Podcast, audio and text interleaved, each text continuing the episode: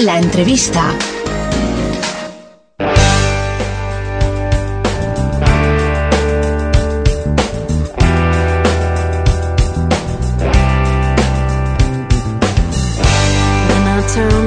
TV. I wanna close my eyes, cause I can hardly believe all this is reality. Mouths starving everywhere, first and second class people. While we feed our ego, consciousness dying somewhere.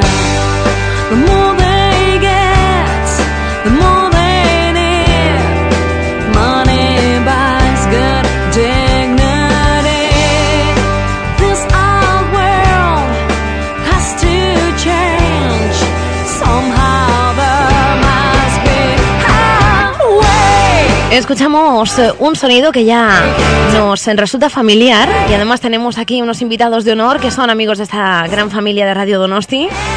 Así que damos ya las buenas tardes a Rachel León, a Ander Reed, a Dani y a Eider en representación de todo el grupo que vienen a presentarnos Another Point of View, este nuevo trabajo, con una entrevista, bueno, un poquito accidentada porque finalmente os tenemos aquí.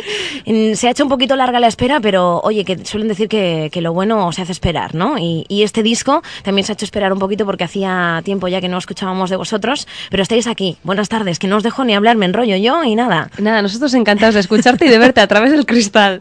Escuchábamos este tema que es 360, es un tema que forma parte de este nuevo trabajo, pero que, que habéis retomado ya de otra etapa de Underneath, porque además tenéis nueva formación, nuevo disco, un disco eh, redondo. ¿no? Sí. Podemos decir, no solamente de forma, quiero decir. Sí, sí, no, redondo y además muy, muy contentos. Es la primera vez que, mm, que, que yo, hablando por mí, ¿eh? que esto es personal y es mi opinión, que la primera vez que escucho el disco y no me fijo en el fallo, en los fallos que, que había antes, es por tema de presupuesto también, ha habido más tiempo para grabar, más presupuesto y se nota. Esto podríamos decir que es el disco y lo de antes eran maquetas, ¿no? Y se nota, pues de grabar en día y medio todo corriendo, pues ha habido dos semanas enteras de grabación, vamos, un lujazo para nosotros, más otra de mezclas, ¿no, Dani? Sí. Y, jolín, y es, y es una gozada. Por fin ahora me fijo en las canciones y hay veces que se me olvida que es mi propio grupo y estoy en el coche cantando y digo, qué guay. Y, y me que suena como, como profesional, ¿no? Que se suele decir. Sí, y que como lo tenías en la cabeza Que a uno le parece incluso que, que no lo ha hecho uno mismo, como tú decías. Sí, sí, sí, te relajas y es una sensación de decir, joder, desde principio a fin, siempre todo va a ser mejorable en, en la vida, pero estamos súper contentos con el sonido. Una cosa que nos preocupaba mucho era, nosotros el espíritu en directo es muy rockero, ¿no? Y siempre nos preocupaba que a la hora de grabar el disco quedaba popero. Hmm. popero y nos costaba tener ese sonido, esa caña y tal, y esta vez también por el tiempo y tal, pero lo hemos conseguido. Es un disco, mm, nos han hecho varias críticas del disco y tal, y, y en todas comentan lo mismo, que es más contundente, más, más rockero, y estamos súper contentos con eso. Suena potente, desde luego, y supongo que también tendrá que ver la nueva formación que tenéis. Habéis reclutado dos nuevos miembros. Sí, Sí, tenemos a, a la batería Machine, un auténtico bestia de la batería, y luego hemos traído también un bajista de, de Vitoria y han encajado como anillo al dedo a la música de Underneath y le han dado una nueva dimensión. Sí, mucha fuerza también. Sí, el batería es metalero, todo lo que escucha es metal.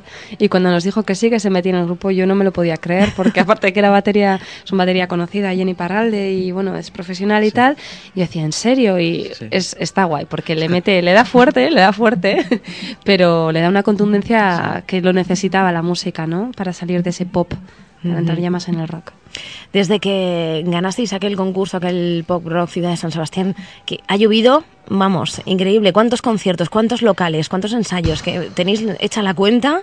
¿O como para volverse loco, no? No. Conciertos igual, una Unos media de... 50, 60. Por ahí andaremos, sí, sí, Sí.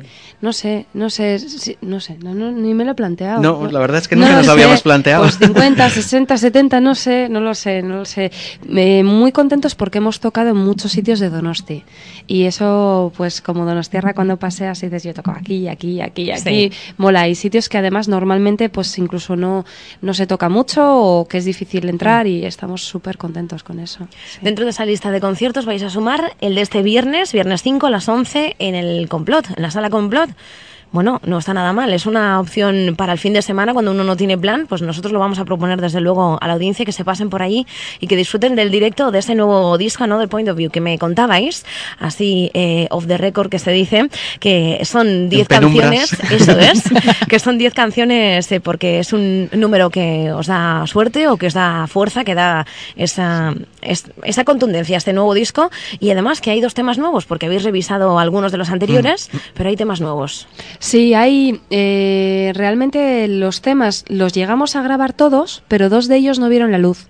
Y eh, lo que hemos hecho ha sido regrabar todo con los nuevos componentes, con el nuevo sonido del grupo y hemos elegido lo que en nuestra opinión son los 10 eh, mejores temas del grupo y también los más variados y así. Y hay dos que, que, nadie ha oído porque sí se han grabado, bueno, en MySpace sí, sí, pero no han estado en un, en un soporte, no han estado ni en el pendrive que hicimos, ni en la maqueta inicial, ni nada y se ha regrabado todo, se ha elegido lo mejor y, han salido 10 temas que a Dani y a mí, ¿verdad, Dani? Dani tiene además el 10 en la guitarra, porque le gusta mogollón, tiene el número 10 puesto en la guitarra. Es un poco homenaje a todos los mitos que, he tenido yo en el fútbol, a Zamora, a Maradona, a Ronaldinho, a Messi también, un poco a todos.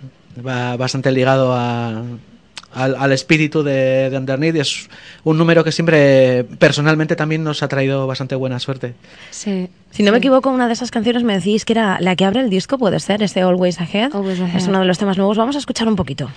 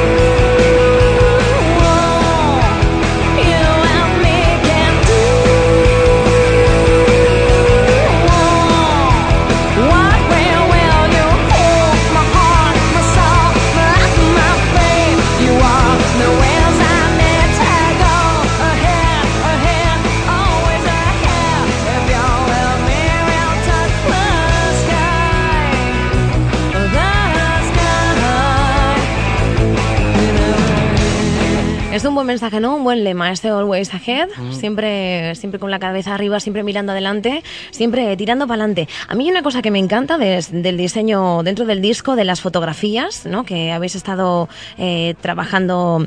Eh, ¿Dónde? ¿Me podéis contar dónde habéis sacado estas fotos? Las Bárdenas. En las Bárdenas, madre mía, ¿eh? Ya me gustaría a mí poder hacer así clic con el dedo y transportarme ahora mismo allí porque el espectáculo, el, el, ¿qué digo yo? El espectáculo, el el decorado, digamos. Que fue un espectáculo también, ¿eh? luego te digo por qué, pero fue un espectáculo, lo has dicho bien también. Sí, la idea no es nuestra, es de José Manuel Bielsa, que, que aparte de ser amigo es un artistazo es un fotógrafo que siempre nos ha acompañado y, y la idea fue suya, suya y de, de Susana, de, de, su mujer, que nos dijo, ay, pues para el, vosotros, el disco, el desierto, no sé qué, y bueno, casi lo estábamos viendo y cuando fuimos allí, eh, lo del espectáculo está bien, porque eh, apareció un cerdo de casualidad, ah. que es el cerdo que aparece en la portada, eso, que no es muy normal. yo, porque sí, sí, cerdo... con un dueño, sí, porque apareció solo el cerdo allí, ¿no? Sí. Tenía un dueño. Y dijo, yo tengo que ser protagonista de esta portada también. Sí, estaba había un, señor, bueno, un señor no es un chico que además era músico, casualidad de la vida, no había nadie más que nosotros y ese chico con su, con su chica, con su novia, no sé lo que sería, pasando al cerdo como si fuera un perro.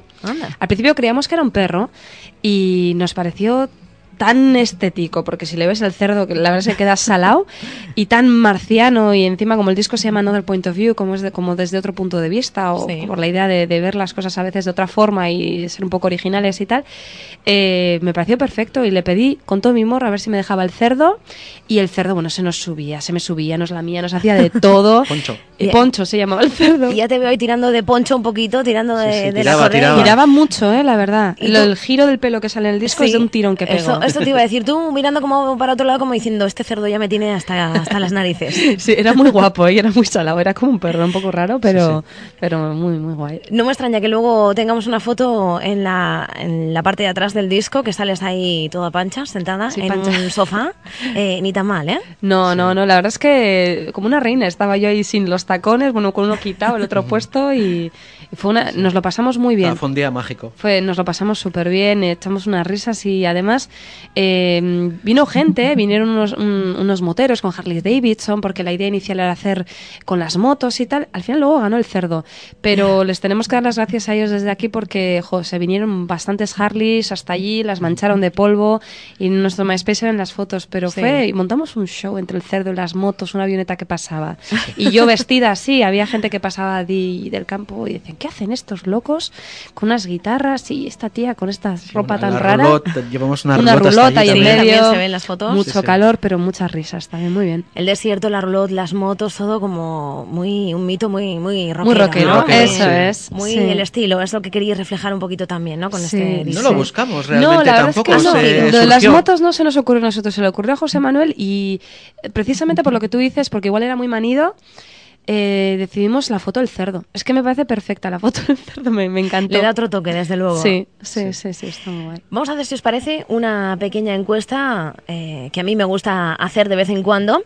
Y es eh, con preguntas del tipo, si Underneath fuera parte de una banda sonora, de una película, ¿qué tipo de película sería? ¿Qué género? ¿Qué género? Pues a mí Reservoir Dogs.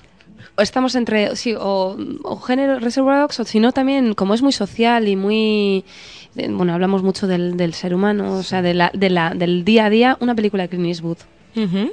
Con cerdo incluido.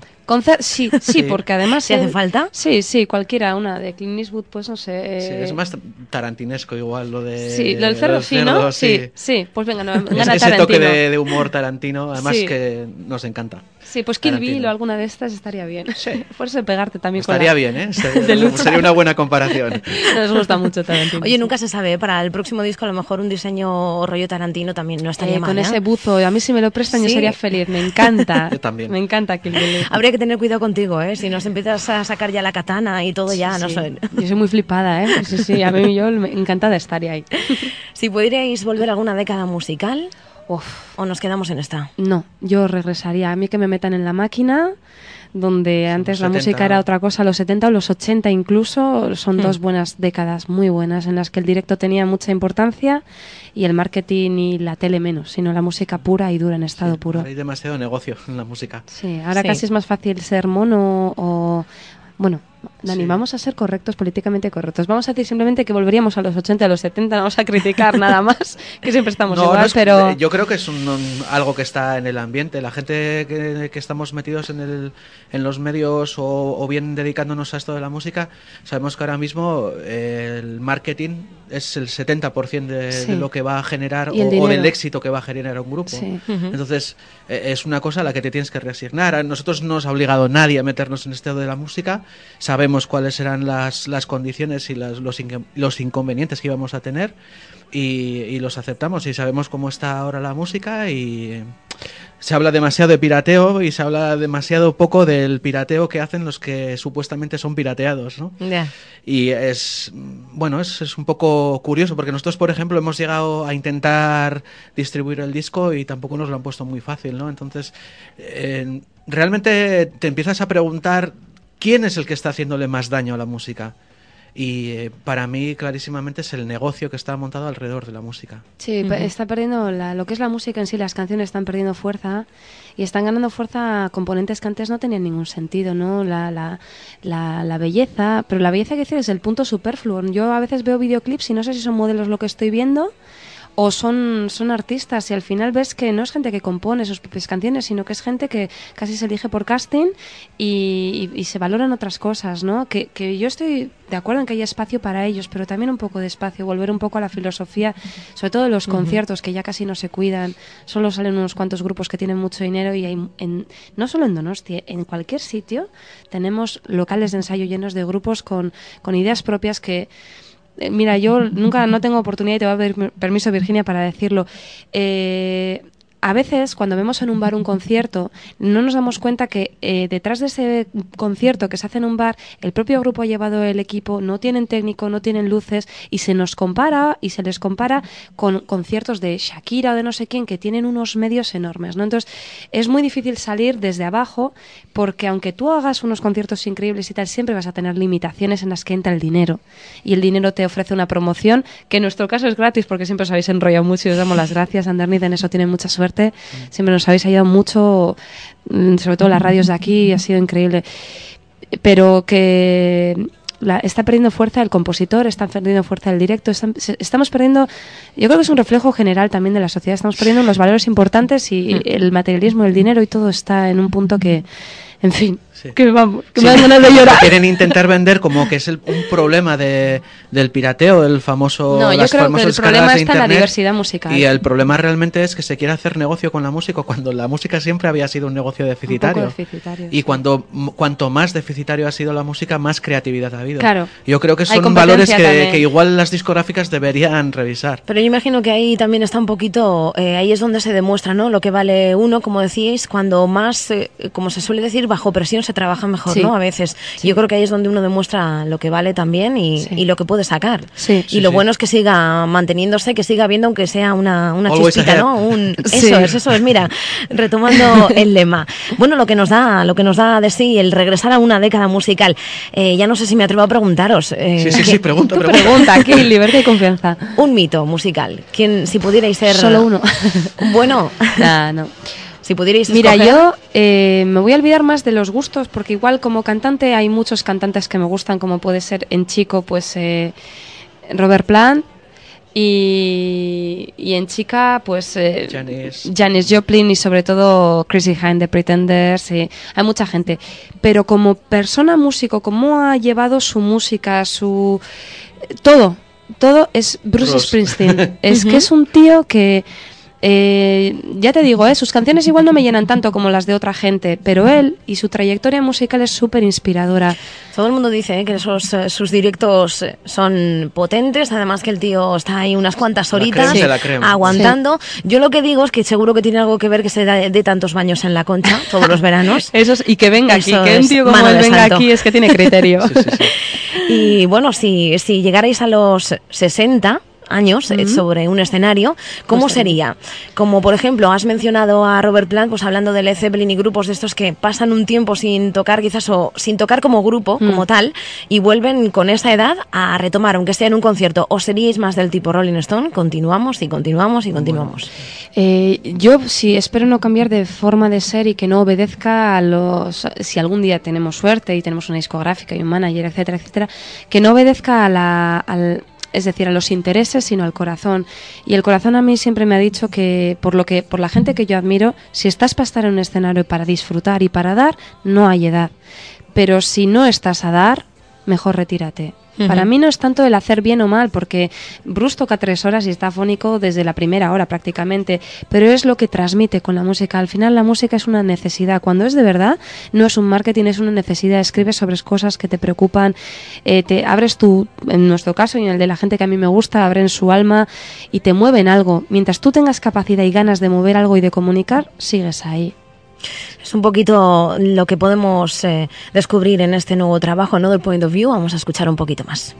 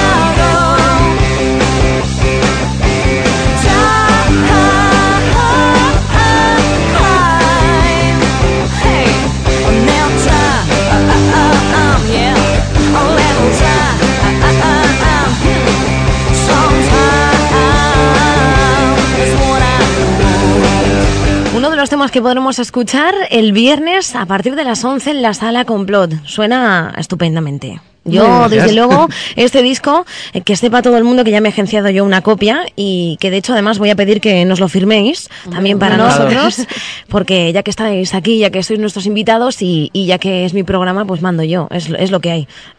y nosotros encantados. sí, sí, sí, sí, No, además, venir aquí ya es como nuestra casa, ya os conocemos y, y está guay eso, lo que siempre he dicho, contar con vosotros, que os acordéis de nosotros y que sobre todo es un lujo que a nosotros que no nos conoce nadie casi, nos tratáis como si fuéramos pues un músico más conocido o lo que fuera, ¿no? Es un poco lo que decías. Yo creo, yo siempre soy partidaria de eso. Eh, todos los grupos que se lo trabajan, ¿verdad? Y ya sea sea el tiempo que sea el que llevéis o los discos que hayáis sacado, siempre que hay detrás un trabajo, un esfuerzo y sobre todo ganas, que eso se mm. nota mucho, eh, es importante. Hay que considerar a todos eh, exactamente igual, que formáis parte de, la música y que además sois los que nos acompañáis cada día aquí en la 98.5 también, dando y dedicando un poquito de música a todo el mundo. Así que, oye, pues esto es un un, toma y daca. Eso es, esto es por las dos partes también. Muy bien. Claro, claro. Ahí está. Another Point of View, este nuevo disco, nuevo trabajo. Escuchábamos algunos de los temas. ¿Tenéis alguno eh, favorito? ¿Alguno que podamos escoger para cerrar la entrevista? Mm, yo creo que más que nada por lo que significó trabajar la canción en el estudio sería Shine Just For Me, que es la, creo que es la sexta, pero no me hagas mucho sí. caso. Virginia, que controla mucho inglés, te va a entender, lo va a leer y va a saber cuál es. Pues esa porque es una canción que la habíamos grabado antes y no habíamos conseguido que sonara como la teníamos en la cabeza. Y ha dicho Aider una cosa muy importante antes, que es que cuando tú grabas las canciones, en tu cabeza suenan de una manera pero cuando las, las plasmas en, en la grabación o en el estudio o en un CD o lo que sea, generalmente no sueles conseguir que suene exactamente como la tienes en la cabeza. Y sin embargo, esta canción se le dio un giro a la parte final de la canción, el último minuto final. se hizo in situ en el estudio. Y fue un momento de inspiración que tuvimos allí entre todos. Queríamos hacer algo un poco diferente, probar, a probar algo nuevo para que la canción no fuera tan lineal. Y la verdad es que eh, cuando terminamos la mezcla y escuchamos la canción fue un momento súper emocionante para nosotros. Yo imagino que además eh, tú dices que suena de otra manera cuando lo, tratas de, plasmar en un disco y yo imagino que ya en directo y viendo que la gente disfruta tiene que ser otra vuelta de tuerca más, ¿no? Imagino que tiene que ser todavía mejor sí, la sensación. hay una cosa que nos gusta muchísimo y, y es una cosa que, por ejemplo, si vas a un concierto de Bruce, Dios me libre compararme con Bruce, pero sí que es verdad, sí que es verdad que cuando vas a un concierto de Bruce te das la vuelta y la gente está sonriendo todo el mundo. Y sí que es verdad que, nosotros en nuestra pequeña escala y a 300.000 años luz de, Bruce Springsteen, sí que es verdad que notamos una cierta alegría en la gente cuando tocamos. Y vale, perfecto, igual no estamos tocando para cientos de personas ni para mm. miles de personas, pero si podemos aportar ese pequeñito grano de alegría a la hora de tocar, pues para nosotros es una cosa que igual es más importante que conseguir la fama de, de otra manera que igual sería hmm. más fácil, ¿no? Y además estás tocando tus canciones, que para mí, que yo vivo de un poco de las BBCs, como se dice, boda, bautizos, comuniones, todavía hoy en día cuando la gente tararea o canta delante mío mis canciones me emociono. Es una cosa que no puedo evitarme. Hmm. A veces me dan ganas de llorar, es que no me lo puedo creer. pues llora, hija, llora y desahógate. Alguna día me ha pasado, es un número, pero ya, ya me voy acostumbrando. Eh. Pues la primera vez sí que es verdad, cuando tocamos vi a una chica cantar y de repente me, me, entró una cosa así como decir, claro, es que yo había hecho todo esto para que alguien algún día le gustara y las cantara, hmm. como yo canto las de mis ídolos, ¿no? No digo que sea yo ídolo de nadie, pero hay gente que se emocionaba y eso es lo más grande. De verdad que sí. Bueno, pues os deseamos lo mejor eh, con este nuevo trabajo, Another Point of View, como decíamos. Eh, este viernes os vamos a ver a partir de las 11 en la sala Complot en San Sebastián. El año que viene tenéis un año, quién sabe, para, para participar en los Grammy. Nunca se sabe. Grammy, Grammy 2011 o todo el 2010. Mira, ahí está, ahí está. Tengo mucha esperanza con este año solo por la numerología. no está mal, a ver si hay suerte. Muchísimas gracias por haberos acercado hasta aquí en los estudios de Radio Donosti, hasta lo más nuevo. Y lo dicho, muchísima suerte y hasta la próxima. Gracias a Gracias a vosotros.